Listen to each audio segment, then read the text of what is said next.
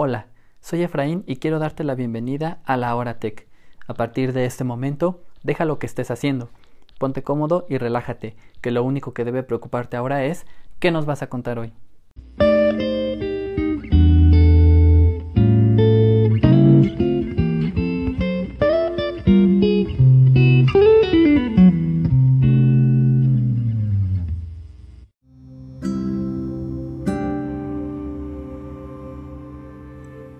Hola, muy buenas a todos y bienvenidos a este nuevo episodio de Charlas de Café.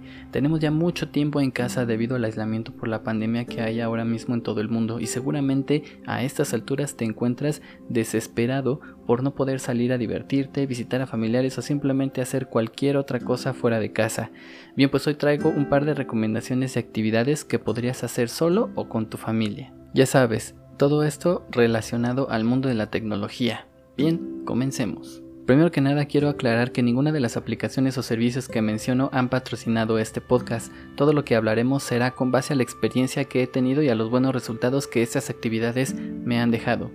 Bien, la primera actividad es hacer uno o varios álbumes de fotos con tu familia. Si tienes la fortuna de estar en casa con tus padres, seguramente te has dado cuenta que ellos guardan un álbum de fotografías de cuando eran jóvenes, de la boda, vacaciones familiares e incluso de cuando eras niño cumpleaños, logros escolares y demás cosas que hacían. Bien, pues todos sabemos que con el tiempo y las condiciones del ambiente donde se encuentren guardadas terminan por dañarlas, maltratarlas o hasta degradarlas. Bien, la aplicación que te voy a recomendar nos permite digitalizar esa fotografía que tenemos en papel. Y seguramente estarás preguntándote, si puedo tomar una fotografía directamente desde el móvil, ¿para qué necesito una aplicación? Y la respuesta es muy sencilla. Cuando nosotros deseamos tomar una fotografía desde el móvil a una fotografía de papel, esta tiene a darnos muchos problemas eh, como el exceso de reflejo y luces que hay en la habitación desde donde queremos hacer la fotografía, por lo que batallamos mucho haciendo sombras eh, o directamente intentamos tomar la fotografía con el flash, pero terminamos arruinándola porque el flash ahora es una luz eh, que quita contenido a nuestra foto y termina con un resultado muy malo. La aplicación que quiero recomendarte se llama Google Photo Scan.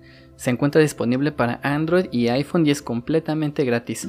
Es súper fácil de utilizar, tanto cuando la abres la aplicación por primera vez te muestra una animación de cómo debes usarla. Es muy sencilla. Básicamente usas la cámara de tu móvil para tomar la fotografía principal o base, después a través de la inteligencia artificial de Google reconoce la iluminación de la foto las sombras y luces que estorban, después te mostrará unos puntos en las esquinas de tu fotografía y te pedirá que con el móvil ubiques una especie de círculo por encima de estos puntos blancos para tomar la fotografía. En total la aplicación va a tomar cuatro fotografías para después procesarlas, unirlas y entregarte una única toma sin sombras ni reflejos. ¿Por qué te recomiendo esta aplicación? Pues porque puedes crear un grupo de Facebook con tus familiares y amigos para que hagan lo mismo de escanear sus fotos y crear un álbum familiar con las fotos que te, vayan compartiendo. Con esto quiero hacer una reflexión sobre la evolución que ha tenido el tema de la fotografía en nuestras vidas. En los tiempos de nuestros padres, las cámaras fotográficas eran caras, muy grandes y estorbosas. Además, encarecían más su precio con la compra de los rollos fotográficos en las que solo se podía tomar un máximo de 20 a 25 fotografías. A eso se le suma el precio de la impresión de la fotografía y posteriormente para algunos el mandar a enmarcar las fotografías. Eso nos deja como reflexión que antes se valoraba mucho más una fotografía, ya que solo se tomaba cuando de verdad no querías olvidar para nada ese momento y deseas tenerlo impreso para toda la vida. Ahora que tenemos toda esa tecnología en la palma de nuestras manos y con un montón de efectos y modos con los que podemos tomar una fotografía, solo lo desperdiciamos tomando fotografías a comida, objetos y hasta para, elevar nuestro propio ego. No quiero decir que todo el mundo hace eso, sin embargo, sí creo que con el paso de los años hemos dejado de disfrutar al máximo esos momentos con nuestros seres queridos y puedo decir por experiencia propia que nos arrepentimos o nos arrepentiremos en algún momento por no haber tomado una fotografía que de verdad valiera la pena con ese ser querido. Podremos tenerlas, claro, pero puedo asegurar que si tomas un momento para revisar esas fotografías te darás cuenta que en muchas de ellas ese familiar que ahora ya no está contigo está en segundo plano, eh, en la foto tal vez eh, esa foto no refleja en su totalidad el amor y el cariño que le tenías. Sé que en estos tiempos cualquier cosa buena o mala puede pasar sin avisar, así que como consejo puedo darte que la pandemia no sea un pretexto para, comunicarte y hacer cosas a distancia con tu familia puedes asegurar que cuando comiencen a compartir todas sus fotografías y vayas haciéndote de las que más te gustan, saldrán hermosas anécdotas con tus padres, tíos, primos y para los que tenemos la fortuna hasta de nuestros abuelos. Las siguientes aplicaciones que voy a recomendarte son unos juegos que puedes compartir con tu familia y con tus amigos. Eh, el primer es un juego clásico llamado Uno, un juego de cartas con números y colores que puedes descargar totalmente gratis para Android y iPhone. Las partidas son de varios jugadores y puedes asegurarte que tendrás muchas horas de diversión con tus amigos y familiares. También podrías jugar con las personas que están en tu casa y tal vez ponerse apuestas donde el que quede con el menor puntaje le toque lavar los trastes, decir algún secreto o no sé, como dicen tu imaginación es tu propio límite. El siguiente juego es un super clásico para nosotros los mexicanos y es la lotería. La aplicación te otorga una tarjeta con las imágenes clásicas del juego de la lotería y comenzará a anunciar las imágenes de manera aleatoria. Gana el primero que complete toda su tarjeta con las imágenes que se van anunciando puedes jugar en solitario o puedes eh, jugar de manera online con amigos, familiares o con alguna otra persona. Al igual que eh, las otras recomendaciones, esta también la puedes descargar para Android y iPhone de manera gratuita. La siguiente actividad que puedo recomendarte es una que personalmente me ha servido bastante para muchas cosas y eso es nada más y nada menos, créate un podcast Piensa que un podcast es un lugar donde puedes compartir absolutamente todo lo que tú quieras, un cuento, un poema, chistes, aventuras, experiencias de vida. Puedes dar algún curso verbal sobre temas específicos. No hay límite en el contenido de tu programa y hay un sinfín de sitios que te permiten subir tu contenido y distribuirlo.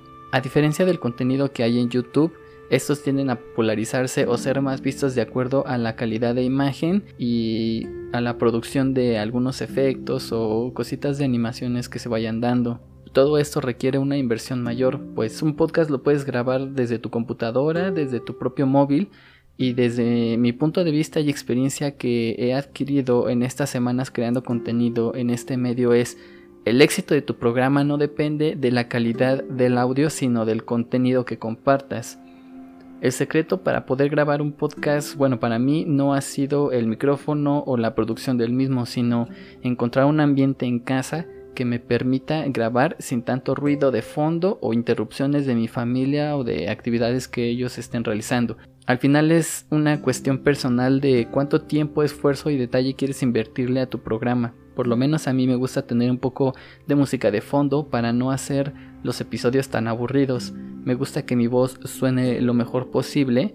Me gusta preparar los temas eh, que tratamos con tiempo y eso incluye leer y escribir. En fin, a, a mí me gusta dedicarle tiempo a mi producción y también me gusta revisar que se suba a todas las plataformas que quiero para abarcar a más personas.